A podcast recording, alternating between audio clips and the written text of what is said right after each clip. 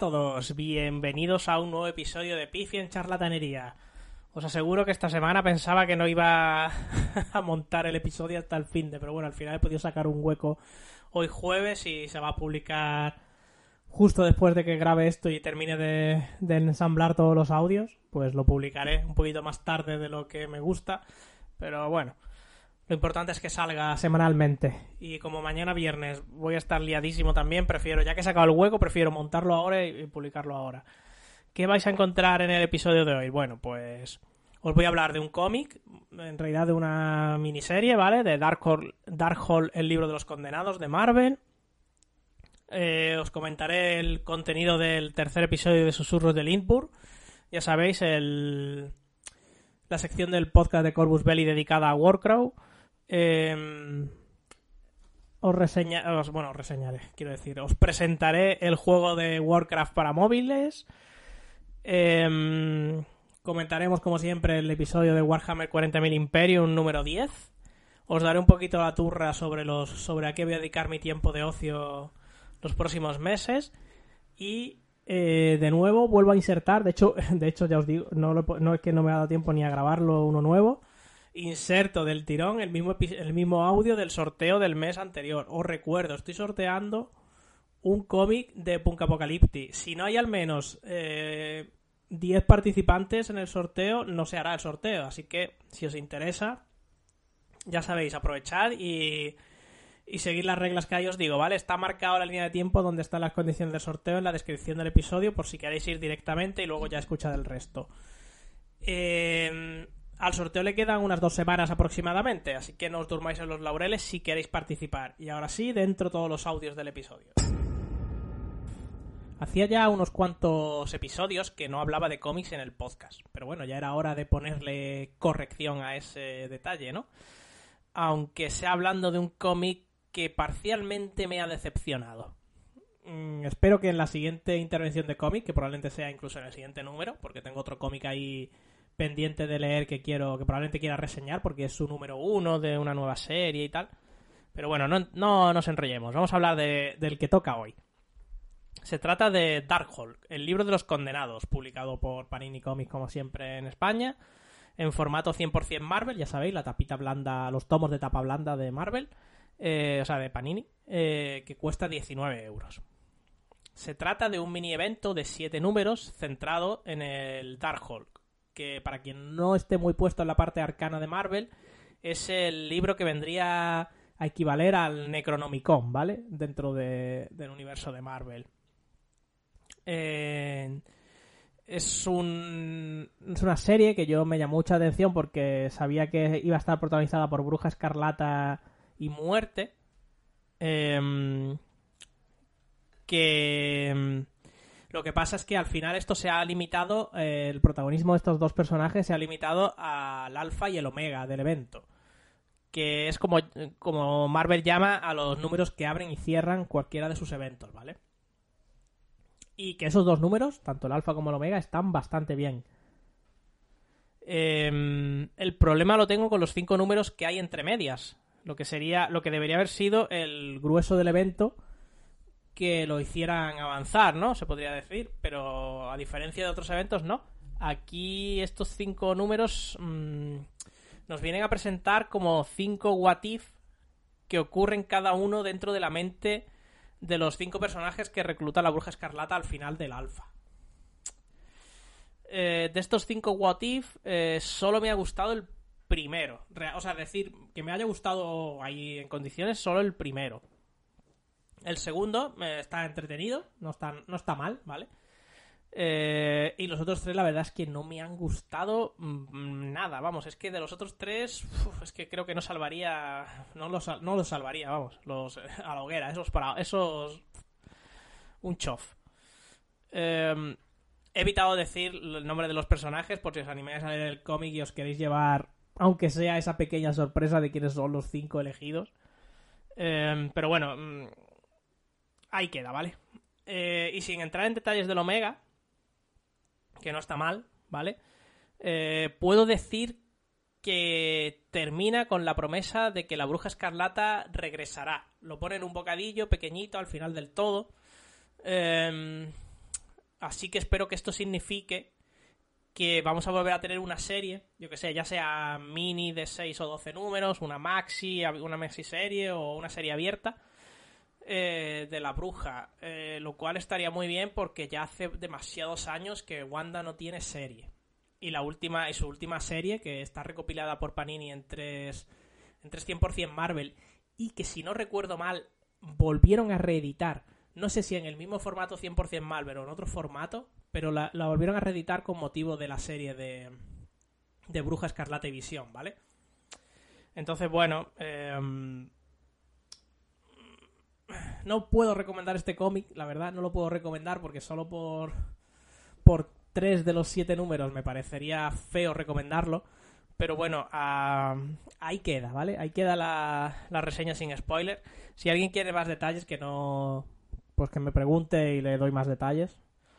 Em, no sé la verdad si empezar a comentar las cosas con spoiler, en plan, con una alerta en mitad del podcast y, y, una, y las marcas de tiempo de la descripción del episodio para que os podáis saltar, saltar dichos spoilers. Pero bueno, puede, puede que lo empiece a hacer. Ya, ya veré, comentármelo si os gustaría que comentara las cosas las cosas en más profundidad, ¿vale? Eh, con spoilers y todo eso, separados, separada así una pequeña parte sin spoiler, una reseña sin spoiler y luego otra otra parte de la reseña a tope de spoiler y como pongo el tiempo de las secciones en, la descripción de todos los episodios, pues podría poner aquí empieza la reseña con spoiler y aquí termina o algo así. Pero bueno, lo, iremos viendo. Según como quiera de entrar en profundidad, pues ya, ya, ya lo veremos, ¿vale? Cuando sea muy complicado hablar sin spoiler de la obra, pues probablemente tenga que hacerlo así. Pero vamos, eh, no sé si alguno habéis leído esta, este evento, y tenéis una opinión distinta sobre la calidad de los guanchos o entre el alfa y el omega o lo que sea, pues si es así, pues ya sabéis, ahí tenéis los, los comentarios del episodio para dejar vuestra opinión. El pasado martes 3 de mayo recibimos el nuevo episodio de Susurros de Lindburg, la sección del canal de Corvus Belli dedicada a su nuevo juego Warcraft. En este episodio nos han enseñado la primera miniatura y la ficha de personaje que tendrá en el Dungeon Crawler Warcraft Adventure. Con la ficha de personaje ya hemos podido conocer varias cosas del juego, como son sus características y atributos, eh, iniciativa, puntos de movimiento, puntos de energía, que es lo que se gasta en hacer acciones, puntos de salud, defensa, resistencia mágica. A mí lo de los puntos de energía me, me hace pensar que quizás las acciones tengan un coste asociado y no sea simplemente que si tienes cuatro puntos de energía haces cuatro acciones, sino que según la acción que haga harás más o menos, ¿no? Me gustaría pensar que es así. Me encanta lo de tener que gestionar los puntos de, de energía barra acción para hacer tus acciones, para hacer, para hacer las cosas. No sea simplemente puedo hacer cuatro cosas por turno, sino que es en plan, si ataco y muevo son tres cosas, si hago no sé qué, cuentan como tres, cosas así, ¿sabéis? A ver, ya, ya nos irán explicando las mecánicas en sí. El, resto de atributos son eh, fuerza, percepción, agilidad, carisma, inteligencia y voluntad. Mm, bastante descriptivos. Si juegas al rol, sabes para qué es cada uno. Podemos ver que estos valores, que bueno, que varios de estos valores, unos están expresados directamente en números, como son, como por ejemplo la iniciativa, los puntos de movimiento, los puntos de energía o los puntos de salud, mientras que otros están explicados, están están marcados con dados, ¿vale? Estos dados corresponden a los diferentes dados de 8 caras con símbolos especiales que se van a usar en el juego. Hay dos tipos de dados, los ofensivos correspondientes a los colores amarillo, naranja y rojo, y los defensivos correspondientes a los colores negro, azul y verde. Nos han hecho hincapié en que no en que un color no quiere decir que sea mejor que otro, sino que va a tener símbolos distintos en las diferentes caras de manera que unos personajes se beneficiarán más de, uno, de un tipo de dado que de otro. Pero no necesariamente rojo es el mejor amarillo el peor, por ejemplo. Eh, la parte superior de la tarjeta eh, está el nombre de personaje y el equipo inicial con el que empieza. Y en la parte de abajo está lo que llaman habilidad innata, que es algo que puede hacer cada personaje desde el principio del juego.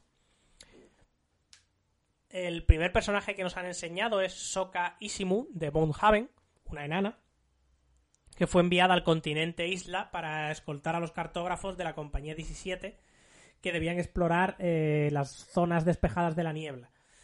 Por desgracia, fue, su compañía fue sorprendida por la niebla y solo ella sobrevivió. Debido a esto, sus congéneres la miraban desde ese día con recelo, como si fuera culpa suya. Eh, como si la culparan por haber sobrevivido, ¿no? Eh, entonces ella pensaba que nunca iba a poder redimirse hasta que las nuevas compañías de aventureros que se estaban formando para explorar el continente isla le dio la oportunidad de de buscar uno de ellos para una de estas compañías para unirse y así descubrir qué fue de la compañía 17 y, y recuperar las crónicas que, estaban, que estaba dicha compañía escribiendo. Ahora es su oportunidad, pues eso, para redimirse. Eh, a nivel de juego va a ser la tanque del grupo, teniendo uno de los valores más altos de salud de todos los aventureros. Eh, su objetivo será eh, atraer el ataque de los enemigos. Es capaz de controlar la forma en que recibe daño, de manera que seguramente tenga habilidades para sufrir menos daño y cosas así. Y su habilidad innata básicamente sirve para que mm, los aliados adyacentes defiendan mejor, por lo que me ha parecido entender del texto, ¿vale? Eh, más que nunca os recomiendo que vayáis al vídeo de Warcraft, eh, que os lo, como siempre lo voy a dejar enlazado en la descripción del episodio, para que podáis ver tanto la ficha como la miniatura, porque la miniatura pinta muy, pero que muy bien. A ver, no innova en la idea de lo que es un enano, pero el diseño de armadura está chulo y la... Y esta enana transmite un carisma como el que nunca han transmitido enanos de otros juegos. No voy a decir marcas, no voy a decir juegos. Los que me conozcáis sabéis que eso que, la gente llama miniaturas con alma, yo pienso que son miniaturas feas, ¿vale? Pues feas y mal diseñadas de su época, pero feas al fin y al cabo. Yo, no considero que hayan envejecido bien. Eh, así que bueno, pues eso. Esta, esta enana tiene carisma. Nos ha hablado un poquito más de la niebla, que va a estar presente tanto en el Dungeon Crawler como en el Wargame. Eh, me gustará ver cómo en el Dungeon Crawler, bueno, supongo que serán eventos, habrá cartas de evento o algo así y pues te podrá, podrá haber cosas que diga, pues viene la niebla, o escenarios que directamente ya estén metidos en la niebla o lo que sea. En el Wargame me gustaría ver cómo va a ir, si va a ir en plan que pueda cambiar durante medio de mitad de la batalla, o si son escenarios especiales y tal. Estará interesante. A nivel de trasfondo, dice siempre deja una marca allá por donde pasa. Eh, podemos verlo en Hupu al final del vídeo. Ah, no os voy a decir lo que es, tenéis que ir a verlo. Eh, muchos lugares cercanos a la frontera con la niebla de pronto son arrasados, desaparecen personas, que se ven, otras se ven sonámbulas yendo hacia la niebla sin saber por qué, gente que queda catatónica para siempre, gente que sale de la niebla relativamente sanos y que hablan de que ven reflejos en ella, se mueve por mareas impredecibles y parece casi como si estuviera viva, al final, es lo que nos repite continuamente es que es una amenaza para todas las naciones. Sin embargo, por ejemplo, los enanos de Mount eh, son de los que más preparados están, porque llevan muchos, mucho tiempo estudiando la niebla que hay, que hay atrapada bajo las montañas, y entonces saben más o menos cómo moverse por ella. Eh, estos enanos no son los típicos enanos amargados que lo han perdido todo y que se recluyen en sus fortalezas ancestrales. No, estos enanos son enanos de los que van a la acción, porque de hecho ellos piensan que ha llegado ahora su momento para actuar y triunfar. La verdad es que cada vez tengo más hype por este juego y estoy deseando probar el Dungeon Crawler en las Freak Wars. Mm, y ya está, eso es lo que ha dado de sí este susurro de Lindburg. Os recomiendo que vayáis al vídeo y lo veáis con calma para que veáis la miniatura, las cartas, escuchéis el trasfondo un poquito más ampliado y ordenado de lo que he dicho yo, que he hecho sí, que ha sido un poco un resumen de lo que comenta lo que comenta ella en el vídeo. Y ya está. Mm, dejadme en los comentarios qué os parece que os está pareciendo la puesta en escena de la presentación de estos vídeos, que a mí me parece que están haciéndolo genial, de verdad, ¿eh? Mis felicitaciones a quien se le haya ocurrido la idea, a Jupu por su interpretación, al equipo encargado del montaje, de verdad. Maravilloso, lo, maravilloso como estáis presentando Warcraft. Mis felicitaciones desde aquí a Corbus por la idea. Finalmente, el pasado 3 de mayo, Blizzard nos presentó su, entre comillas, esperado Warcraft Mobile, cuyo nombre final es Warcraft Arc, Light Rumble. Antes de nada, deciros que ya podéis registraros si os interesa el juego en, la propia web. Eh, os la dejaré en la descripción del episodio. dijeron que habría beta privada eh, próximamente en algunas regiones si hubiera suerte y es España una de esas regiones, a ver si me dan acceso para poder traeros de primera mano la actualidad de este juego. Sobre el juego en sí mismo, había ayer algo de decepción con el hecho de que no fuera una adaptación de los juegos de estrategia clásicos al móvil. Aunque la verdad es que menos decepción de la que esperaba, porque los que odian las novedades de Blizzard y especialmente los juegos móviles suelen hacer más ruido. Quizás este simplemente ha generado más indiferencia en lugar de odio, lo cual supongo que es una mejoría. no sé. Em, yo en verdad esperaba algo parecido a lo que nos han dado. Ya nos advirtieron que sería una nueva experiencia, una nueva forma de jugar a Warcraft para móviles. Entonces, eh, no sé la gente cómo de verdad esperaba que fuesen a adaptar el juego de estrategia. Cuando si no nos ha traído un juego de estrategia nuevo de Warcraft en, años, ¿por qué nos lo iban a traer a móviles? Bueno, no sé. Eh, en mi caso, mis apuestas eran por un autochess. No sé por qué eh, pensaba que, que lo que iban a sacar era un autochess. Supongo que como tienen algo parecido a un autochess dentro de Hearthstone, no han tirado por ahí por ese formato móvil. Supongo que tiene sentido que no lo hayan hecho porque ya tiene un... Pues eso, el Battlegrounds de Hearthstone ya es una especie de autochess. Eh, distinto, pero es al final un autochess. Eh, entonces, bueno, pues lo que nos han traído, eh, vamos, a mí me ha parecido, me ha parecido bien. eso sí, estoy de acuerdo con la idea que, por ejemplo, ayer se, ayer se compartía en el directo de, Guardado Rápido, podcast de información de videojuegos, que os recomiendo muchísimo, que es prácticamente mi principal fuente de información de videojuegos. Bueno, escucho algún otro podcast más, como Game Over o enciende el mando, pero guardado rápido es mi, principal fuente de información. Y ayer eso, en el directo en el guardado diario, em, decían, decían que es un juego de Warcraft, pero no es Warcraft. Y, eso, y en eso, pues lo que digo, estoy totalmente de acuerdo. Usan las skins de Warcraft, em, pero no nos van a dar ni trasfondo, ni historias de Azeroth. Entonces, bueno, es algo ahí, que está ahí está ahí como algo paralelo con tus muñequitos de Warcraft. Eh, yo que sé, vimos a Mayes, por ejemplo. Eh, Tirande también creo, creo recordar que la vimos con su tigre. Entonces, bueno. Van a estar ahí los personajes icónicos de Warcraft. Eh, pero. Pero no va a ser un, un juego canon dentro de Warcraft. No va a ser un poquito como Hearthstone. Hearthstone tampoco es Warcraft. Están ahí las cartas, pero ya está. Tampoco es Warcraft. Debemos decir que es un mal juego por ello? Yo creo que no. Yo creo que Hearthstone está ahí como uno de los grandes juegos de cartas, ¿no?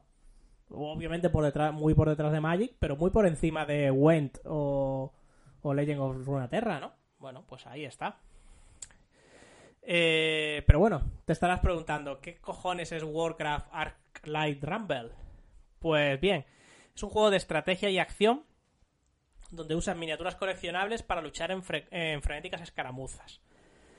Eh, tenemos varios modos de juego, como son la campaña para un jugador, ideal para aprender y consolidar los conceptos del juego, enfrentamientos PvP, para los más competitivos, y mazmorras cooperativas. Mm, ni que decir tiene que lo que más me interesa a mí son las campañas de un jugador y la parte cooperativa. Aunque algo de PvP también probaré seguro. Porque en juegos como Clash Royale al que este os puede recordar bastante, aunque yo creo que, mm, que los mapas y las interacciones entre las, entre las defensas y todo eso que puedes construir, diría que es más que tiene cierto grado más de complejidad que Clash Royale, ¿vale? Pero vamos, os va a recordar un montón a él. En cuanto lo veáis, si entráis a la página y veis los vídeos y tal, veréis que os va a recordar a él un montón. Pero eso, lo que decía, que a mí el PvP de Clash Royale, bueno, es que Clash Royale no tiene otra cosa. las partidas de Clash Royale a mí me gustaban. Eh, me lo pasaba bien. Y en general, eh, aunque la gente te jugaba mejores cartas, eh, al ser más. Al, si eres estratégico con el gasto de mana, ganabas bastante. Yo subía, ganaba más de lo que perdía. Entonces, bueno. pero se notaba, ¿eh? Que se, se notaba cuando la gente tenía cartas mucho mejores que las tuyas, que no podías hacer, directamente no podías hacer nada. Eh, por muy bien que jugaras. Pero bueno. Eh, hay muchas incógnitas aún sobre cuántas cosas habrá que conseguir pagando dinero, cuántas de esas cosas, además de con dinero, podrán conseguirse simplemente invirtiendo tiempo, más o menos tiempo. Eh, y lo que decía con las cartas de con el Clash Royale, hasta qué punto el pay to win va, va a provocar que va a ser, va a estar presente, ¿no?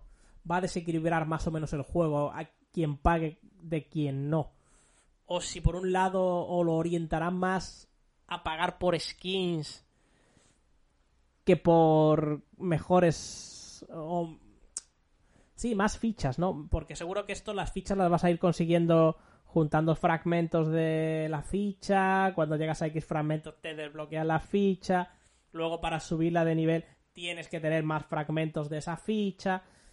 Seguro que esto va a ir así, ¿vale? Eso tengámoslo todo en cuenta. Entonces habrá que ver qué tal hay si jugando em, podrás más o menos seguirle el ritmo a la gente que pague, ¿vale? Em, y el hecho de, de cómo de lento va a ser el progreso de la gente que no pague. Y de si habrá un árbol de em, lo que se llama pase de taberna en Hearthstone o, o pase de temporada en otro. No, pase de temporada no. Eh... Bueno, sí, pase de temporada, ¿no? Lo que. Ya sabéis, el arbolito este donde jugando todos los días, cumpliendo misiones, te van dando, te van dando puntos y vas, vas desbloqueando cosas gratuitas. Si habrá un, un pase de temporada así. Eh, si este pase de temporada tendrá parte gratuita y parte de pago. Y cómo de desproporcionadas serán las recompensas de pago con respecto a las gratuitas. Eh, yo tengo fe, tengo fe en, tengo un poco de fe en Blizzard en este caso, porque con Hearthstone lo han conseguido, que el efecto pay to win haya prácticamente desaparecido. Eh, por no decir que ha desaparecido completamente, pero bueno. Eh, porque es algo que se redujo mucho cuando metieron las rotaciones de estándar y salvaje. Y volvió a notarse mucho cuando hace dos años. ¿Ya ¿Llevamos ya dos años? Sí, yo creo que llevamos ya. O, uno. Ahora no me acuerdo. Cuando metieron el nuevo tablero de recompensas, donde la parte gratuita es extremadamente generosa, da montones de oro, cartas épicas, e incluso legendarias, y sobres, eh, pero muchísimos. Vamos, yo nunca he conseguido tanto oro en Hearthstone jugando como ahora. Y no juego más que antes, ¿eh? De hecho, juego menos que antes. Y, consigo acabar cada expansión con un montón de oro para la siguiente. O sea que... Mm, que este nuevo tablero, la parte gratuita, es muy buena. Y en la parte de pago, solo hay skins. Solo skins. Eh, entonces, eh, tengo fe de que este juego sea, sea un poquito, no sea demasiado pay to win sí lo va a ser más que Hearthstone, porque al ser para móvil, al ser puro para móviles, es la filosofía que se lleva en móviles. Pero yo creo que no va a ser una. Ya digo, yo creo que va a ser más parecido a Hearthstone. Donde de pago van a ser más cosas skins que otra cosa. Que sí, que si pagas se acelera, ¿vale? Porque si pagas, te compras 200 sobres. Eh, yo qué sé, las preventas. ¿Cuántos son las preventas? ¿120 sobres entre las dos preventas o 130? Te compras ahí la barbaridad sobres y desbloqueas la expansión entera casi el primer día. Vale, correcto. Si pagas, vas más rápido. Pero si no pagas, tardas un poquito más, pero vas consiguiéndolo todo. Yo tengo fe de que este juego sea así. Pagando obtienes fichas, fragmentos o lo que sea que llamen la forma de desbloquear a las fichas, a las diferentes miniaturas, ¿no? Eh, pero si no pagas lo vas a poder conseguir igual. Yo tengo fe con, lo, con cómo han evolucionado Hearthstone, que al principio, cuando salieron las primeras expansiones, era tremendamente pay to win, especialmente habías que te tenías que comprar, ya fuera con oro o con dinero, probablemente con dinero porque oro se ganaba antes poquísimo, te tenías que comprar las aventuras, porque las aventuras eran cartas que estaban rotísimas. Las expansiones se notaban menos, pero también tenían cartas rotas, entonces antes era horrible. Hearthstone en, en, sus primeros años, en sus primeros dos años, yo creo que fue horrible. Hasta que, hasta que metieron la rotación estándar salvaje, ¿vale? Entonces, yo lo dicho, que tengo la esperanza de que el juego no sea demasiado pay to win. Ya, ya veremos. en cualquier caso, yo quiero probarlo. Porque me gusta su estética, esta estética cartoon me encanta. Y porque el género Tower Defense es un género que a mí siempre me ha gustado. Aunque este más bien es una mezcla entre. Va sería un Tower Attack and Defense, ¿no? Ataque y defensa. Porque tienes que proteger. Tienes que asegurarte que no te echen abajo tus cosas, pero tú tienes que ir avanzando para echar abajo la del otro, ¿no? Entonces, bueno. Em, que es un género que me gusta y que tengo muchas ganas de probarlo. Conforme sepamos más detalles que nos vayan enseñando y especialmente cuando yo ya pueda probarlo, pues os iré informando dejadme en los comentarios qué os ha parecido a vosotros, si, si os ha gustado, si no, si, si lo esperabais, si no teníais ni idea de que se había presentado un juego de Warcraft para móviles, cualquier cosa. Ahí tenéis la, la caja de comentarios. En el número 10 del coleccionable de Warhammer Imperium nos encontramos que nos traen eh, guerreros necrones, ¿vale? Eh, el resto de guerreros necrones del, del número anterior, ¿vale? Eh, con esto ya completaríamos la unidad, una unidad de 10 guerreros con sus escarabajos. Eh, aún así, eh, la parte de trasfondo que nos traen en primer lugar es sobre los ultramarines. Eh, centrados esta vez en, en, su equipamiento y sus armas, ¿de acuerdo? Los marines espaciales llevan algunas de las armas, armaduras y herramientas de guerra más antiguas y poderosas que conoce la humanidad. Algunos de estos objetos los han llevado los mejores guerreros de la Adeptus Astartes, y sus nombres se han convertido en leyendas por todo el imperio. Equipo de los ultramarines. Además de sus armas, los marines espaciales están equipados con una amplia variedad de armaduras, escudos y otro equipo muy potente. Muchos de estos objetos, como la armadura Indomitus y el escudo eterno, han estado en servicio durante miles de años. La armería de un capítulo incluye una amplia gama de equipo legendaria que han llevado sus mejores guerreros, y nos proporcionan una tabla para generar nombres de equipo de los ultramarines. Tirando un, D un D33, que es como el un D66 típico, pero en este caso aplicando la regla de, de dividir entre dos los números, redondeando hacia arriba de del un D6, pues para el un D33, por ejemplo, con un 21 nos saldría vanguardia como prefijo y con un 32 de los audaces, por ejemplo, vanguardia de los audaces. Bueno, los nombres que les gusta poner al imperio, ¿no? Eh, tenemos una cita del sargento Giurus Icaris de su diario. Fue en Corbon II donde el sargento de Naris encontró su fin. Cogí su espada, sierra y derribé al marine de plaga cuya espada le había atravesado el corazón. Este día reclamé el arma del sargento como mío, llamándolo Venganza de Denaris, en honor a mi mentor caído. También tienen nombres para las armas a distancia. Los marines espaciales poseen innumerables armas a distancia, desde humildes volteres a reliquias que parten armaduras de los albores del imperio. Muchos marines espaciales dan nombre a sus armas en honor a sus hazañas y a los enemigos que han matado. Los más grandes son venerados como reliquias sagradas del capítulo y solo se entregan a oficiales veteranos. Lo es habitual que un marine espacial empuñe armas con nombre. Ponle nombre a las armas a distancia de tus marines espaciales tirando en la siguiente tabla. Por ejemplo, nos podría salir Destino de Senos un nombre un poco feo, pero bueno. Personalmente yo no usaría estas tablas, sino que si les quieres poner nombres a tus armas, que de hecho las fichas estas que traen que trae el coleccionable, ¿no? Para ir rellenando las hazañas y tal. Yo creo que es ahí, eh, según las partidas que juegues con tus personajes, de ahí es de donde deberías sacar el nombre para tu arma. Pero bueno, entiendo que si por ejemplo es un capitán, pues su arma ya debiera tener un apodo previo, ¿no?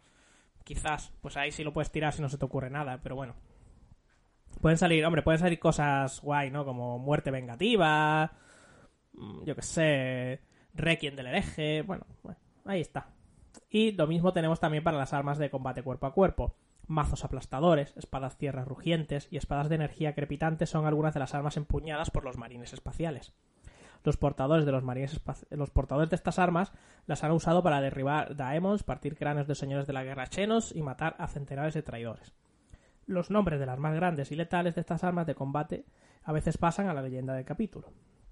Y lo mismo, nos proporcionan una tabla en la que nos puede salir, por ejemplo, filo del emperador, hostilidad, eh, bueno, hostilidad final, por ejemplo, ¿no? Yo sé. Bueno, yo lo que recomiendo es que le pongáis nombre en función de la de lo que hagáis en vuestras partidas. Y a continuación nos siguen hablando más trasfondo de los marines espaciales, eh, entrando a detallarnos eh, algunas de sus armas, ¿de acuerdo? en este caso centrándose en las armas a distancia. Los marines espaciales luchan contra una gran variedad de enemigos, algunos tan numerosos y con tal potencia de fuego que no pueden enfrentarse a ellos solo con armas de combate. La armería de un capítulo contiene muchos tipos de armas a distancia. Algunas están diseñadas para ofrecer precisión y exactitud, y otras tienen las cargas más devastadoras inimaginables. Armas Volter son las armas más comúnmente asociadas con el Adeptus Astartes. Las armas Volter tienen muchas formas y tamaños, desde pistolas relativamente livianas hasta volteres pesados activados con correa. Todas las armas Volter disparan proyectiles explosivos que detonan al penetrar la armadura o la carne del objetivo. Y aquí en las ilustraciones lo que nos enseña es un rifle Volter, ¿no? Que es el arma es el arma estándar de los de los marines primarios, ¿vale? Igual que el Volter a secas era el arma estándar de los marines achaparrados. Armas de plasma. Son armas de energía que disparan pulsos de materia sobrecalentada. Los disparos de las armas de plasma son tan cegadores y ardientes como las llamadas solares. Estas armas se pueden sobrecargar antes de disparar, lo que aumenta su letalidad con el riesgo de sobrecalentarse y herir o matar al portador. Y igualmente nos enseña el incinerador de plasma, que vendría a ser el equivalente, me imagino, al rifle de plasma de los marines achaparrados. Rifle de fusión. Eh, perdón, la ilustración que nos enseña es un rifle de fusión y nos hablan de las armas de fusión. Están diseñadas para usarse contra tanques, fortificaciones y otros objetivos fuertemente blindados. Estas armas provocan una reacción de fusión mediante gases volátiles. La energía resultante se proyecta como una ráfaga de calor que abrasa casi cualquier material. Cuanto más cerca está el objetivo, mayor será el efecto. Y para terminar... Eh, no, no terminamos, que hay otra página más. Perdón. Para terminar con la primera página, armas de llamas. Disparan chorros de combustible líquido, generalmente prometio. El combustible se inflama cuando sale de la boca del arma, provocando una explosión de fuego abrasador de corto alcance. Quienes quedan atrapados en su camino son devorados por las llamas. Los gritos de los moribundos demoralizan aún más al enemigo. Y por supuesto tenemos una cita. Sin en este caso sin autor. La victoria a menudo se basa en el armamento adecuado, esté en el lugar adecuado en el momento adecuado. Incluso las armas de guerra más destructivas son inútiles si están ausentes de la batalla. Entiendo que esto es una cita del Codex Astarte. Venga, sigamos con las armas. Armas automáticas. Armas de alcance balístico que disparan munición sólida. Los marines espaciales prefieren las armas automáticas de gran calibre con mayor cadencia de fuego como los cañones automáticos.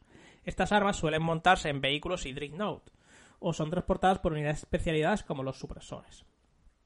Armas láser. Armas de energía dirigidas que emiten rayos enfocados de luz, amplificada de alta intensidad que atraviesan sus objetivos. Aunque estas armas tienen muchas formas y tamaños, los marines espaciales solo utilizan las armas láser antiarmadura más pesadas y potentes, como los cañones láser y los espolones láser. Efectivamente, no verás a un marine espacial llevando un triste rifle láser o una pistola láser. armas volquite. Eh, disparan mm, rayos de calor tan intensos que cuando impactan en su víctima reducen la carne y la armadura de a cenizas. Hace miles de años las armas volquite eran comunes, pero ahora se han vuelto escasas. Las armas volquite restantes son muy apreciadas y solo las portan oficiales y veteranos en batalla. Estas armas eh, antes no... Bueno, no sé en qué momento entrarían en trasfondo. Yo creo que entraron con los primarios. Pero bueno. Arma gravitatoria.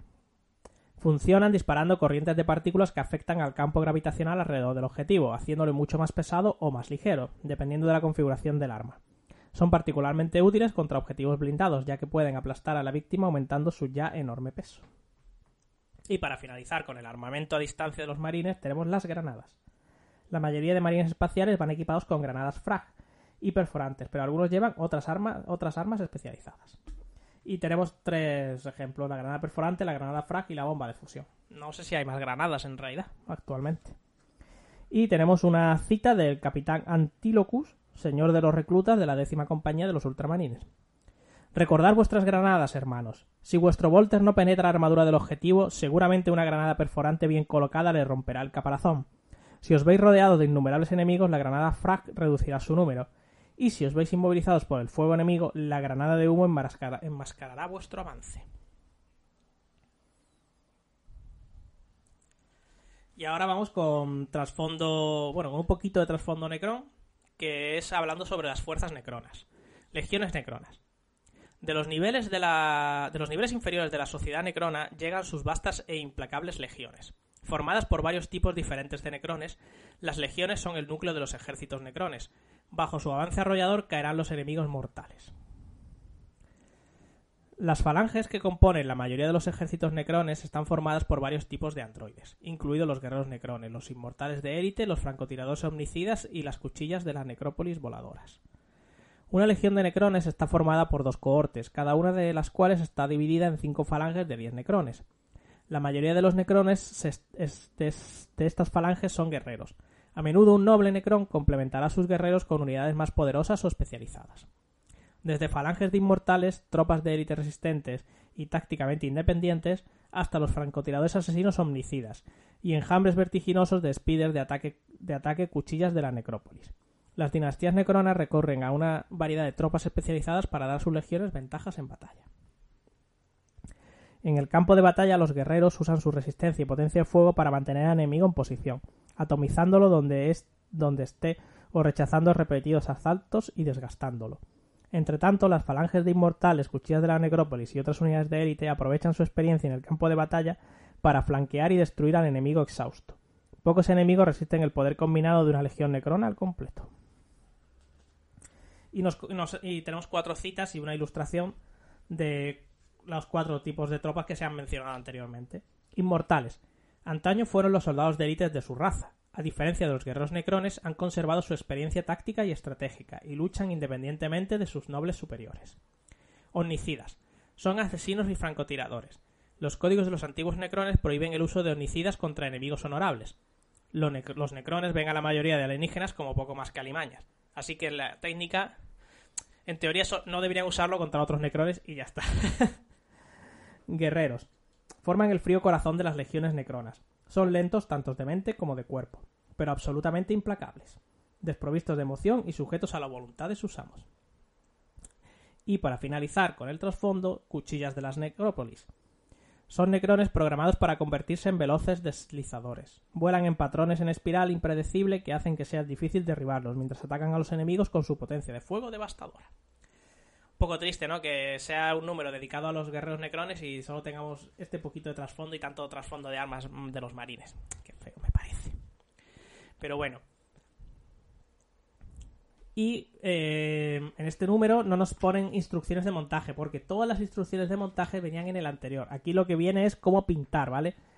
Nos repasan cómo se deben pintar a los guerreros, a los escarabajos, eh, con la capa, el color base Runelor, ¿no? Luego, como darle algún detalle con el, del Coras White. Em, otro con Abaddon Black.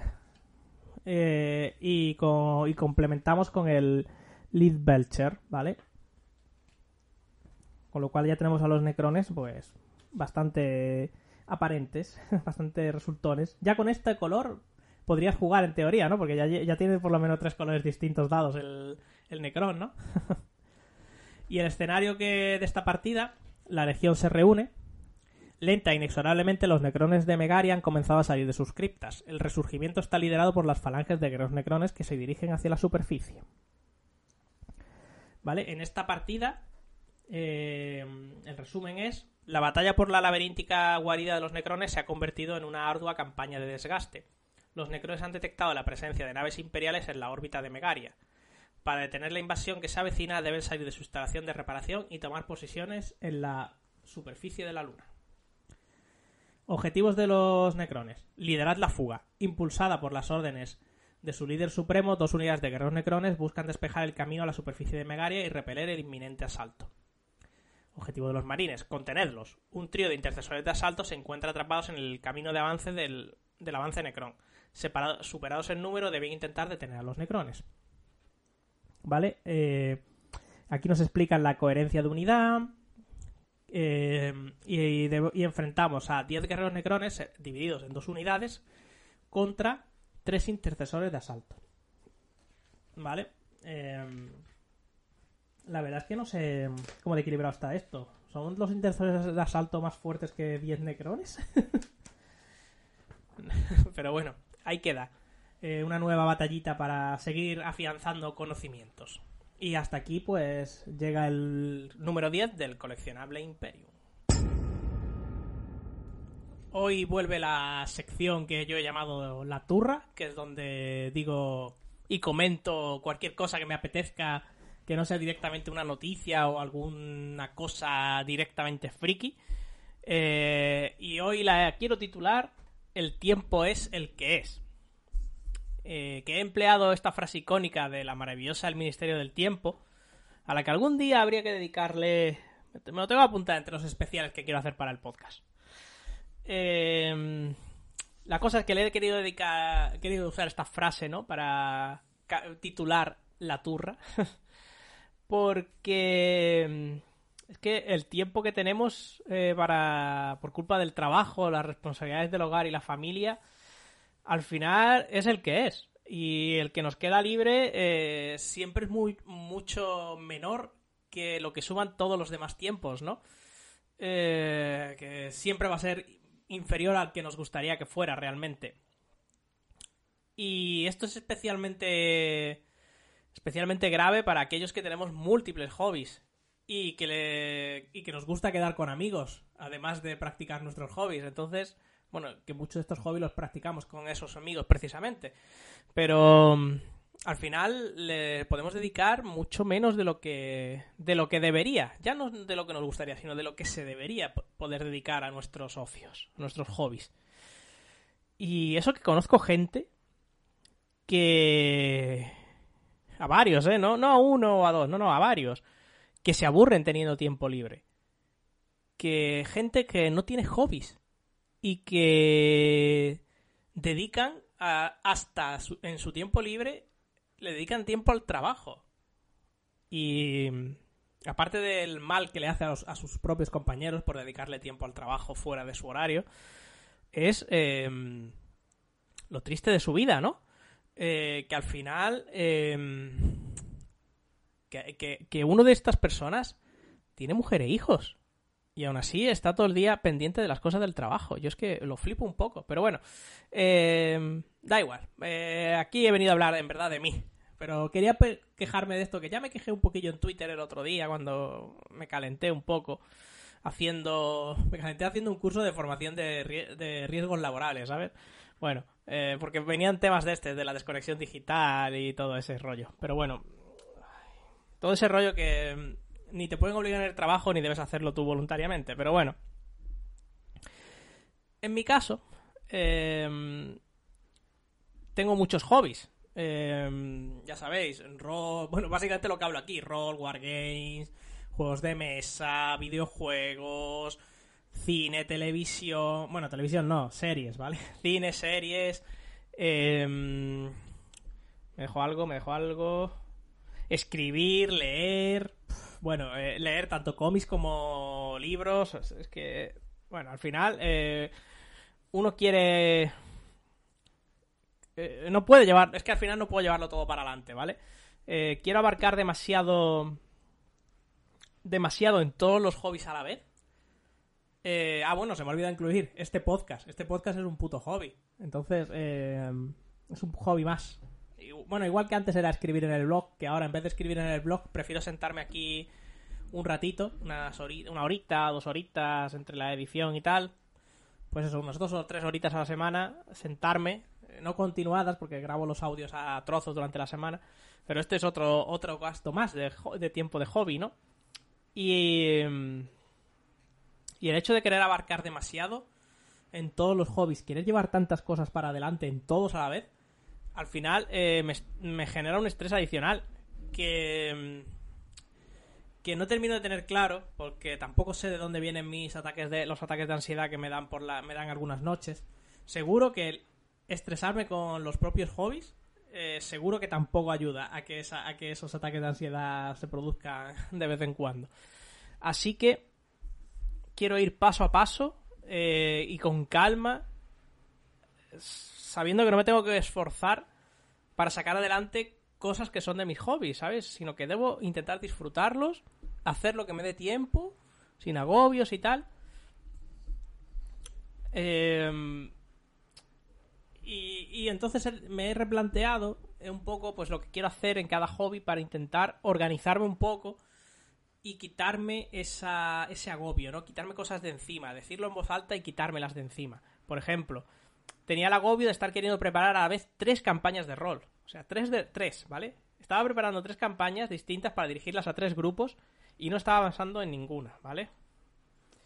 Voy a asumir que a uno de estos de mis grupos, a corto plazo, no voy a volver a dirigirles. Ya llevábamos más de un año sin jugar, de todas formas. Pero quería, quería prepararles una campañita para volver a jugar juntos. A pesar de la distancia y todo eso. Pero bueno, ahí tendrá que esperar. Eso va a tener que esperar. Es que no me da el tiempo. Es que no me da el tiempo. Al que sí juego todavía, que actualmente me dirigen, eh, es, al que, es para el que estaba preparando la segunda campaña, Traveler, ¿vale? Y en Málaga, eh, aunque el grupo no está definido del todo, sí que tenía dos amigos con los que iba a jugar seguro, una amiga con la que posiblemente también, eh, y les iba a dirigir Forbidden Lands, ¿vale? entonces, claro, yo estaba preparando Traveler, estaba preparando Forbidden Lands y estaba preparando una campaña de Dungeons and Dragons. Entonces, finalmente, me voy a quedar preparando únicamente la campaña de Traveler, que además es lo que más me apetece ahora jugar, que tengo ahí un buen, un buen montón de libros y la campaña de piratas de Drinax, que es la que estoy preparando. El sandbox, ¿vale? Entonces voy a dirigirles a mi grupo con el que juego por internet, que actualmente solo, me está, solo está dirigiendo Alejandro, ¿no? Em, a ese grupo les voy a dirigir la campaña de Traveler y cuando podamos ya arrancar la de Málaga, que será en verano, cuando termine cuando termine uno de mis compañeros, uno de mis colegas, uno de mis amigos, vamos, de toda la vida, eh, termine con sus estudios y el otro esté más despejado de tareas varias personales que no voy a entrar aquí, obviamente, eh, a ellos también les voy a dirigir esta misma campaña de Traveler para reutilizar el trabajo que ya he hecho. De manera que pueda dirigir a dos grupos eh, sin tenerme que matar preparando dos campañas totalmente distintas, sino que reutilizo los PNJs, reutilizo los mapas, los planos, los encuentros, todo. Que sí, que cada uno lo hará a su manera y tomarán rutas distintas, pero bueno, como yo ya voy a tener los planetas preparados y todo eso, pues no es algo que me preocupe demasiado. Entonces, por ahí en el ámbito del rol, ¿vale? Mm, sí es cierto que dirigiré alguna partidita suelta a Punk Apocalyptic, si se tercia, ¿vale? Eh, pero bueno, serán partidas one shot sin pretensión de hacerlo campaña con las aventuras oficiales que tenemos que tenemos un tenemos de salida creo recordar que eran cuatro o cinco. Y luego nos tienen que traducir cuando las termine las termine el autor original de, escribir también saldrán en español otras me parece que son 10 o 11 aventuras más. Entonces bueno aventuras ahí tengo de sobra para dirigir Punka one shot en alguna jornada que vaya eh, algún, algún grupito por internet si, si encarta, al propio grupo de Málaga si un día no nos apetece hacer Traveler o no pueden quedar todos los de la campaña de Traveler, pues improvisamos una partidita, un one shot de Punka, que es un sistema súper sencillo y ya está, pero sin agobios, ¿vale? En tema videojuegos, bueno, pues en tema videojuegos estaba queriendo abarcar mucho, ¿vale? Estaba, además estaba jugando a muchas cosas a la vez. Eh, así que lo primero que he hecho ha sido he cancelado Stadia y Game Pass. Por lo pronto, 23 pavos menos al mes que me, 23 pavos al mes que me ahorro. Eh, porque no estaba jugando a nada en ninguna de las dos plataformas. Solo estaba jugando a lo que me voy comprando y que se me antoja. Y muchos los está abandonando porque me han aburrido. Me ha aburrido de. Bueno, me he jugado el Mass Effect 1 y 2. Eso sí me los jugué bastante rápido. El 3 me ha aburrido. Elden Ring me ha aburrido. Eso, eh, eso sabía que era probable que pasara lo del Elden Ring. Pero bueno, aún así, me ha aburrido. Horizon Forbidden West. Me ha aburrido con lo que me gustó el primero. Pero no he podido con el segundo. Y la historia está bien. Pero es que no me ha enganchado. No me ha enganchado la historia y el mundo abierto me ha saturado. Y al final pues lo he dejado. Eh, y básicamente estoy jugando y terminándome juegos indies. Eh, es que es, es, lo mejor. Si es que al final es lo mejor. Te compras un juego indie por 12 pavos, 15 pavos, 20 como mucho te echas tus 8 o 10 horitas y a otra cosa. Perfecto, la verdad es que es algo que estoy jugando. Lo único que creo que este año AAA me voy a comprar porque adoro esa saga eh, a unos niveles muy por encima de, por ejemplo, yo que sé, Mass Effect o Horizon, o Horizon es el Xenoblade Chronicle 3. Tengo la esperanza de que ese, J, de que ese JRPG eh, sea el AAA que este año me pase, porque es que este año los pocos triple A's que me he pillado los he dejado todos. Todos. Pero bueno, el Xenoblade Chronicle 3 sí creo yo que va a ser el que me, me reconcilie con los triple A, ¿no? Y, y sí, lo digo perfectamente sabiendo que este año sale God of War Ragnarok. Pero si sigo yo de estado de ánimo actual, el God of War Ragnarok no me lo voy a comprar de salida. Ya me lo jugaré el año que viene o cuando me apetezca. Pero, o quizás en Navidad, en las vacaciones de Navidad, quizás me dé por comprarlo si ha salido. Pero ya os digo, por ahora se acabó ni un videojuego más, ni una suscripción de videojuegos. Simplemente que sale un indie que me llama la atención, me lo pillo y lo juego. Al momento, se acabó. Fijaos, si es que lo que estoy jugando ahora, poquito a poco y sin prisas, son los juegos clásicos, en sus ediciones remasterizadas, pero estoy jugando la familia Baldur's, Gate y familia, Baldur's Gate 1, 2, Icewind Dale. Estoy ahora mismo con el, con el Icewind Dale, precisamente. Eso estoy jugando y eso es lo que me apetece jugar en lugar de los AAA que tengo ahí abandonados. Que, que algún día tendré ánimos y me los jugaré, seguro. Pero bueno, por ahora ahí se quedan. El tema Wargames. Ahí sí que me tengo que relajar. Porque no estoy jugando nada. Desde que me he venido a Málaga no he jugado a prácticamente nada. Eh, de Wargames. Em, porque es que no estoy, jugando modos solitarios de Punka y de. Y el Rangers of the Shadow. Exploradores de las profundidades sombrías. Shadow Deep, ¿no? Sí. Em, y ahora va a venir Stargrave y lo voy a jugar en el modo solitario que tenemos en PDF. Y entonces, bueno, pues me voy a relajar. Porque primero, me estaba agobiando con los necrones. Tengo necrones para aburrir. Montados, ¿eh? Montados de antes del coleccionable.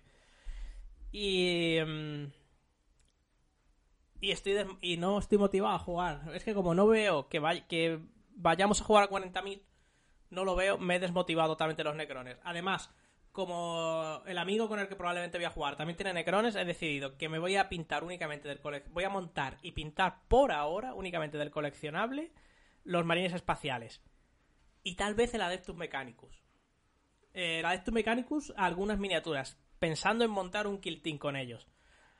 Y ya está. Los necrones, ojo, los necrones me siguen interesando y es un ejército que quiero hacerme y completarlo. Pero por ahora no tengo tiempo de hacerlo. Así que ahí se queda, aparcadito y ya habrá ocasión. En, las vacaciones, pues es lo mismo.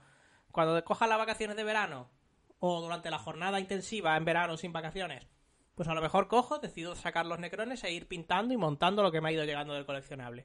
Pero por ahora me centro en pintar y en montar, e intentar montar la cruzada con los marines espaciales. Y ya está. Y sin agobios. Porque es que de verdad, estaba y venga a dar capas bases de necrones. Venga, que estuve pintando la semana, hace dos semanas cuarenta y tantos guerreros necrones. Bueno, cuarenta y tantas miniaturas entre guerreros necrones, em, Guardia Real y los destructores, ¿vale? Casi, bueno, casi 50 miniaturas, en verdad. 49, para ser exactos. y me dije, mira, no quiero, no me apetece.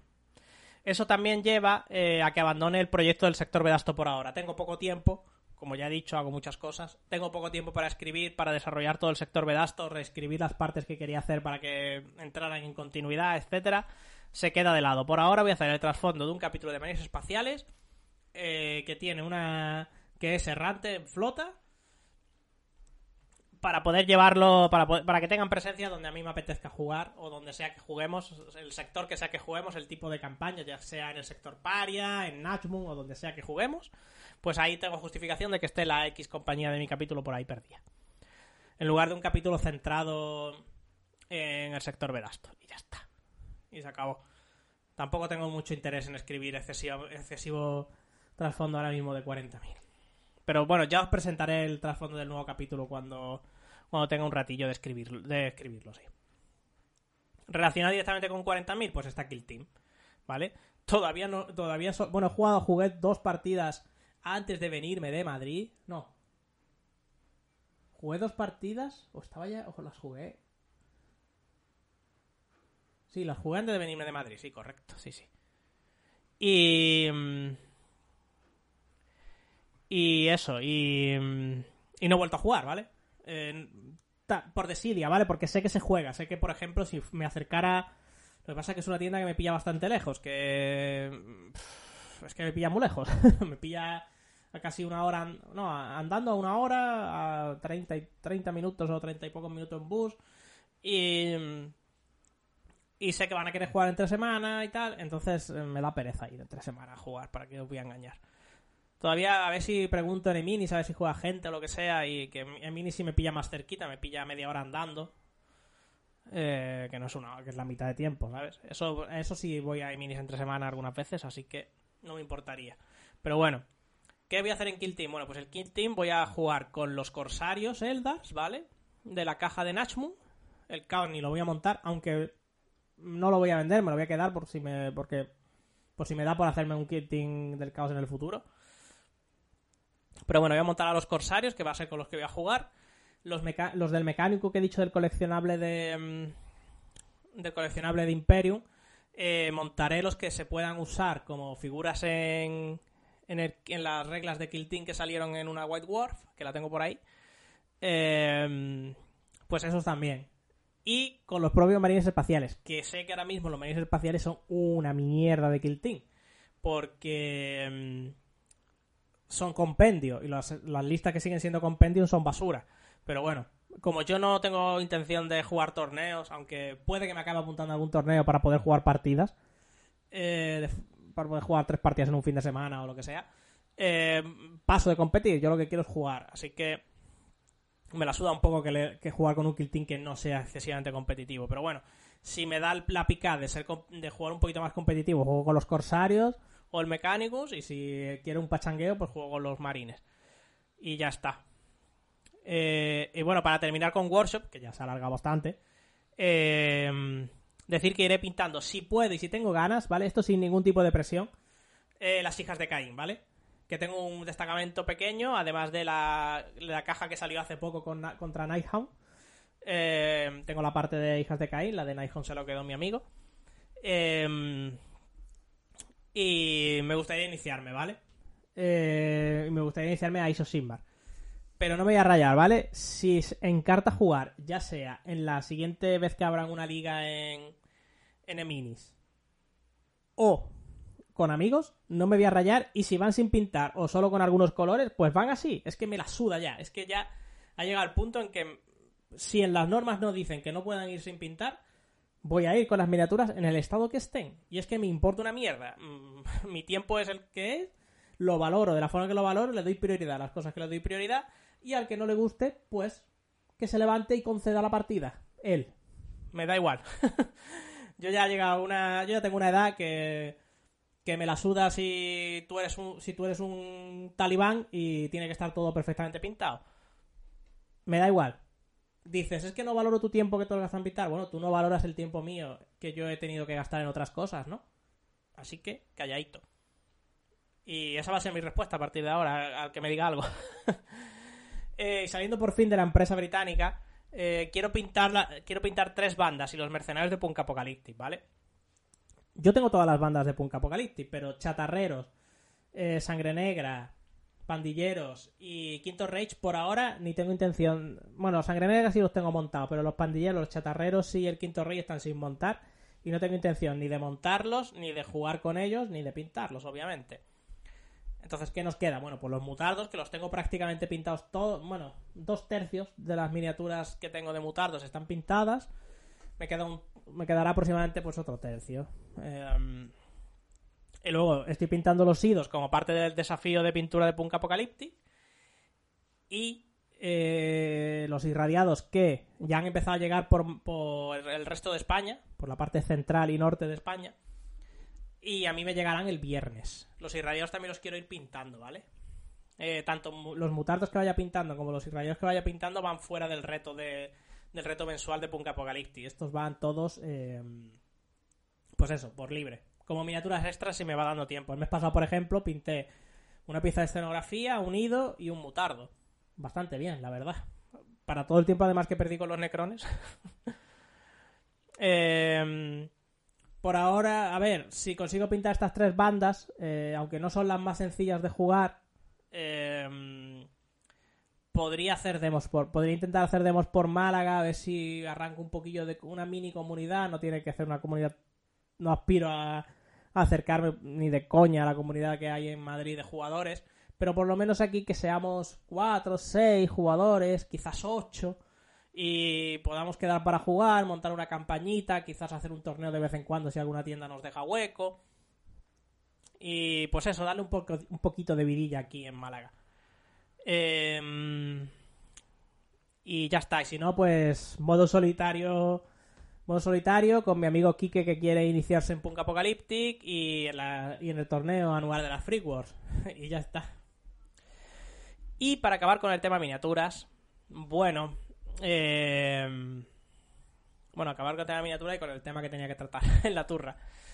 Están las miniaturas de Corvus Belli, ¿vale? Tengo un ejército mediano, bueno, bueno, no sé, a lo mejor que tengo la, la mitad de la gama de O12, no sé, no sé cuánto tengo de O12, pero bueno, tengo bastantes miniaturas de O12, unas 20 miniaturas o 20 y tantas miniaturas. Eh, a medio montar, tengo montado tengo montado la caja de de Code One eh, más más más la caja de mm, ay, los Dire Dires Fore, ¿no? Se llama Forae o algo así. Las cajas que traen un VIP y dos miniaturas enfrentadas, ¿vale? Em, y tengo pendiente de recibir Tag Ride, ¿vale? Que Tag Ride, bueno, pendiente, es para noviembre, si no recuerdo mal, el tiempo, la fecha de entrega. Em, que eso lo quiero ir pintando eh, sin prisas ni presiones, ¿vale? A Tag Ride la verdad es que, bueno, es que no tengo, no veo que vaya a poder jugar a Infinity, ¿vale? Si apenas puedo jugar, aunque aquí, aunque Infinity sí encontraría comunidad más fácil, así que bueno, no sé, a lo mejor me acabo animando si no consigo arrancarla de punca por Málaga. Em, aunque vamos, ya digo, quizás el único uso que vea las miniaturas de Infinity sea más bien para jugar al rol, que le, quiero dar algún día al juego de rol de Infinity, pero bueno. Attack Raid la verdad es que me va a dar un poco igual jugar con las cosas solo imprimadas, eh, aunque probablemente lo que haga es imprimarlas y darle un, un contrast rapidito para diferenciar las miniaturas de cada uno de los bandos y a correr. Eh, también tengo eh, de Infinity eh, las- así, en la caja básica de Aristella y una de sus ampliaciones que pillé muy baratitas en Wallapop, más la caja de Defiance que me regalaron. Muchas gracias, Corbus. Que... mm, pero esa la verdad es que no sé ni cuándo voy a sacar tiempo para jugar y mucho menos para pintarlas, porque claro, si no voy a jugar no las voy a pintar. Entonces, bueno, ahí queda. Y para terminar con Corbus, eh, también está en el horizonte Warcraft, eh, con su modo Dungeon Crawler que llegaría, que podremos probar en las Freak Wars y que posiblemente llegará por Kickstarter, eh, entiendo yo que para final de año. Cuando lo pruebe en las Free Wars sabré si lo voy a querer comprar o no. Mm, La primera miniatura que se ha visto, de la que os, ha- de la que os he hablado ya en este episodio, eh, creo. Es probable, sí, sí. Es que estoy grabando la turra mucho antes del resto de contenidos de- del podcast. Pero sí, sí, debería haber salido el siguiente susurro de Lindwood para cuando escuchéis esto. Y por tanto yo lo habré grabado. Entonces, bueno, no sé si entraré. Eh, lo veremos, lo veremos, ya veremos. Eh, seguramente acabe cayendo, ¿vale? Los Dungeon Crawler me tiran y yo solo tengo el Defiance, la caja básica y no he podido conseguir nada más porque, claro, como eso fue exclusivo de Kickstarter, yo tengo la caja básica que me la regalaron. Es que me pilló muy mal de pasta cuando salió el Kickstarter y su posterior Place Manager. Entonces no pude participar, pero... mm, Pero bueno, eh, tengo la caja básica que ya con eso estoy contento y me da para bastantes partidas. Algún día lo jugaré. y, mm, y lo mismo Warcraft. Seguramente el Dungeon Crawler caiga. Seguramente en lo que no caiga es en el Wargame, ¿vale? Eh, porque no creo que tenga ni tiempo ni ánimos de meterme en más cosas. Luego sacan una facción que esté guapísima las miniaturas y entro.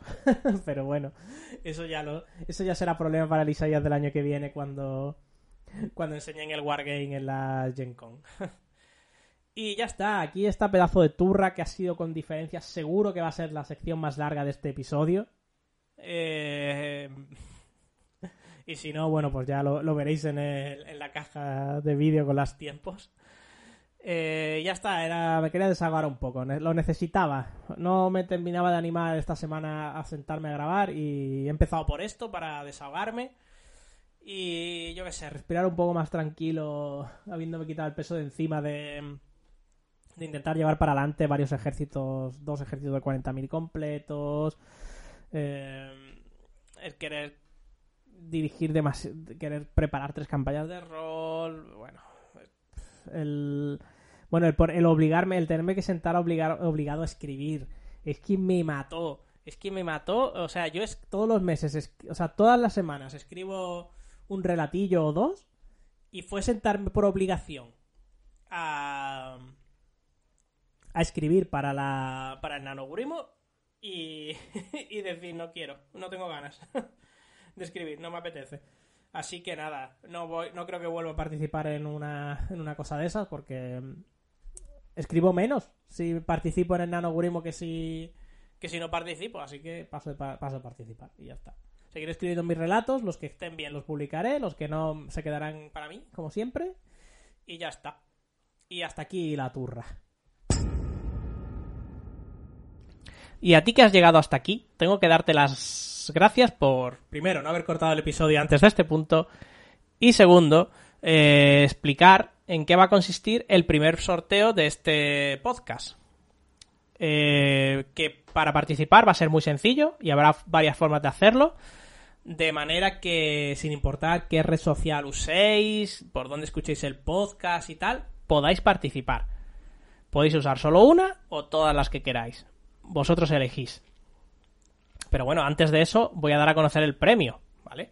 Que es el primer cómic de Punk Apocalyptic en su versión Kickstarter. Y es que de esa campaña yo adquirí dos cómics, uno para mí y otro para regalar a un amigo, que resultó que también participó en la campaña. Y al final pues me quedé con un tomo repetido y dedicado por los autores, eh, con una... Es verdad que era una dedicatoria genérica porque no estaba... no estaba dedicada a nadie en concreto, pero es una dedicatoria al fin y al cabo de los autores, de Israel Gutiérrez y Álvaro Cima de Villa, guionista y dibujante respectivamente. Eh que por cierto, yo del cómic tengo otras dos copias más. Una dedicada por Caronte y un tercero con la portada alternativa de la edición editorial, ¿vale? Que bueno, eh, eran portadas alternativas, las tenía que tener. Así que bueno, he decidido pues que sería bonito que el primer sorteo del podcast estuviera relacionado con Punk Apocalyptic y que encima fuera algo tan especial como la primera edición del primer cómic dedicado por los autores. Así que, como va a salir, eh, y he decidido hacerlo ahora porque va, es, inminente la, campaña nueva de para sacar el segundo volumen del cómic. Entonces he dicho, mira, pues, qué momento más ideal para que alguien que no se haya podido comprar el cómic antes, eh, pues lo pueda recibir gratuitamente o que quien lo tenga pueda tener un, una copia para hacer un bonito regalo. Así que nada, no me voy a enrollar más, ¿vale? Vamos a explicar ahora cómo podéis participar, ¿de acuerdo?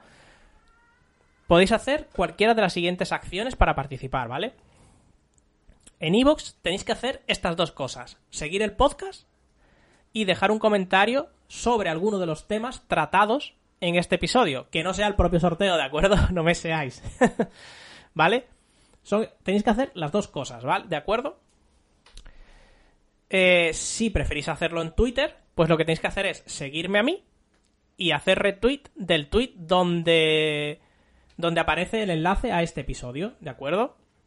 En la, en la propia descripción del, del episodio, cuando se publique y salga el tweet, lo, actualizaré y pondré el enlace al, al tweet, ¿de acuerdo? Eh, y darle me gusta a ese mismo tweet. O sea, seguirme en Twitter, retuitear el tweet del episodio y darle a me gusta. En Facebook tenéis que hacer dos cosas si queréis participar desde esa red social. Darle me gusta a la página del podcast en Facebook y dar me gusta en la propia publicación del episodio en la página, ¿de acuerdo? Ambas cosas, recordar. En el canal de YouTube podéis suscribiros al canal y dejar un comentario en el episodio sobre alguno de los temas que se ha tratado en el mismo. Recordar, uno de los temas que no sea el propio sorteo, que nos conocemos. Y por último, una, la última opción, solo hay que hacer una cosa y es unirse al canal de Telegram donde se publican las donde se publican de forma automática los episodios y posts que escribo en mi blog, ¿de acuerdo? Es un canal, eh, es un canal de Telegram, por tanto la gente no puede escribir, así que no hay spam hacer cada una de, ese grupo de acciones te da acceso a una papeleta para el sorteo. Recuerda, las acciones de la misma red Ivos, Twitter, Facebook o YouTube, tenéis que hacer todas las que he dicho, ¿de acuerdo?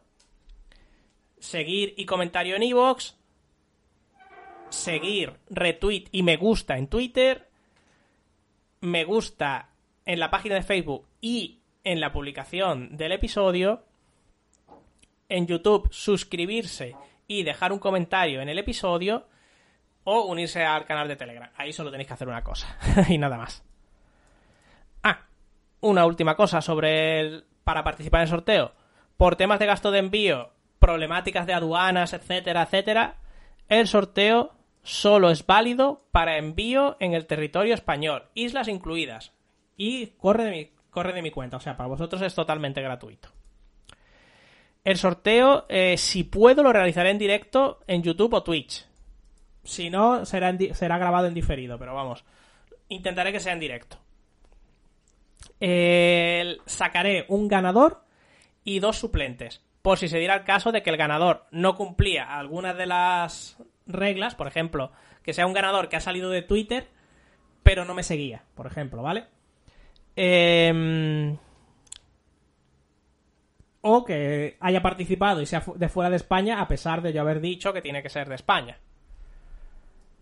La fecha del sorteo está aún por determinar, ¿de acuerdo? Eh, pero quiero que, que, sea más o menos una termine que termine más o menos una semana antes de que dé comienzo la campaña de Kickstarter para vender, para el segundo volumen, ¿de acuerdo?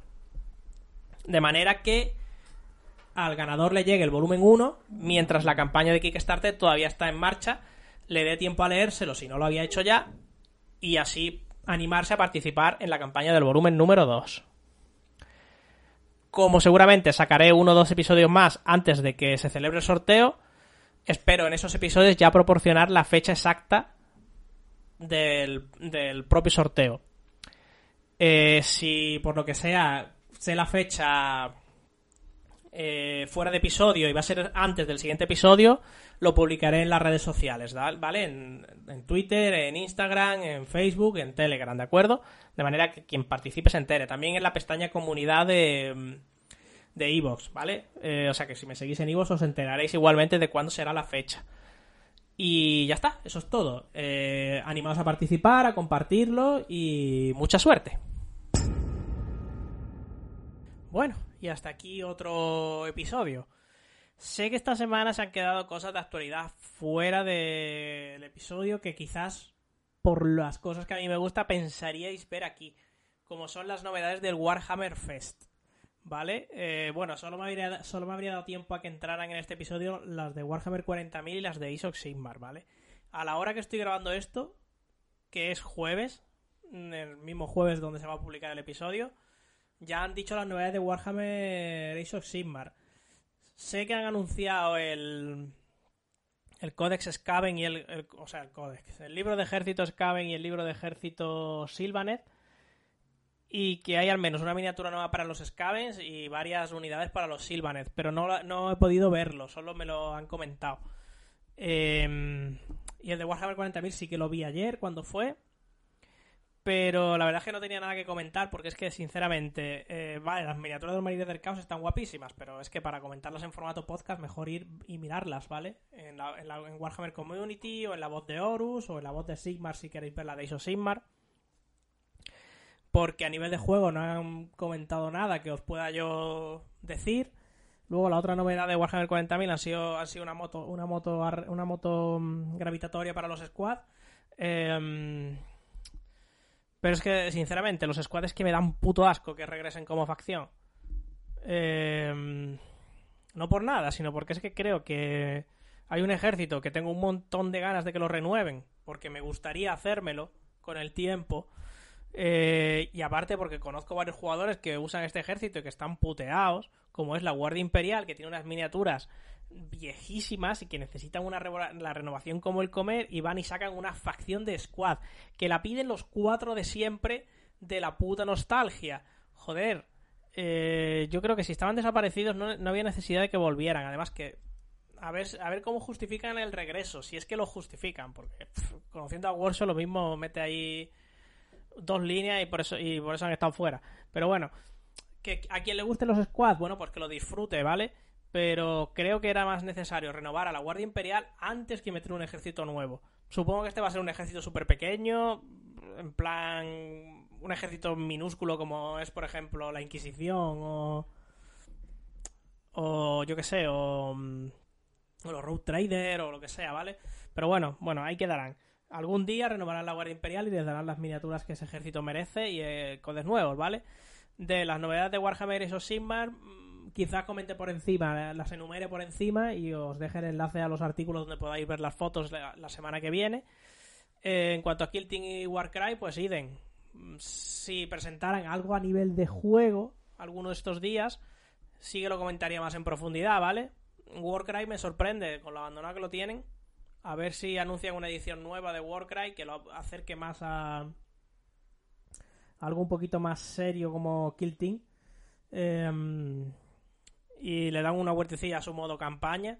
Pero bueno, ya lo comentaré la semana, en el episodio de la semana que viene, ¿vale? Que es cuando entrará. Porque esos contenidos salen viernes, sábado y domingo. Así que ya los comentaré. O viernes y sábado solo. Sí, viernes y sábado, ¿no? Viernes y viernes Kill Team y Warcry. Y me parece que el sábado Herejía de Horus. De la Herejía de Horus dudo que os hable nada, porque al final es sacar una caja gigante con montones de marines y, y es un trasfondo que yo creo que nos lo conocemos todos de sobra. A nivel de juego no creo que aporte nada. Y sus miniaturas pff, ya no encajan ni con los achaparrados, ya no van a encajar ni con los achaparrados, ni van a encajar con los primarios, van a estar entre medias. Así que bueno, ni siquiera sirven para hacer proxies. Pero bueno, eh, a quien le guste jugar en el, en el año 30.000, pues ahí lo tendrá. y nada, eso es todo. Espero que os haya gustado. No olvidéis suscribiros al podcast, darle me gusta al episodio y comentar, que ayuda un montón al podcast y a mí me da motivación para semanas duras como esta de, de trabajo, ansiedad y movidas varias, pues pues ayuda a seguir adelante. No os olvidéis de participar en el sorteo, ¿de acuerdo? Tenéis en la, en, la, caja de la descripción tenéis el minuto en el que se especifica lo que tenéis que hacer para participar en el sorteo del primer cómic de Punk Apocalyptic, para que lo tengáis, quien no lo tenga, lo tengáis para cuando empiece la campaña de Kickstarter, ¿de acuerdo? Que la campaña de Kickstarter empieza a finales de mayo aproximadamente, en unas dos o tres semanas. Ya os lo informaré cuando se sepa más. Va a haber miniaturas en la campaña de Kickstarter de los, de los protagonistas del cómic. De verdad, está, está a participar. Si no tenéis el número uno, compradlo. Y si lo queréis gratis, pues participar en el sorteo. Recordad, si no hay al menos un mínimo de 10 participantes, no se realizará sorteo. Y ya está. Me podéis encontrar en Twitter e Instagram como Macalus, leer mi blog macalus.net. En Facebook tengo la página de Pifian Charlatanería. Eh, si queréis comentar algo sobre el episodio, lo podéis hacer en el propio episodio, en mis redes sociales, por el email charlatanería.pm.me hay un canal de Telegram donde únicamente se publican las novedades del podcast, el blog y el canal de YouTube. No se puede escribir. Es solo de lectura para los que estéis suscritos, así que no hay nada de spam ni de off topic. Eh, todos los enlaces a todas las redes sociales, el email, el canal de Telegram, la web, todo eso lo encontráis en la descripción del episodio. Nos oímos pronto. Adiós.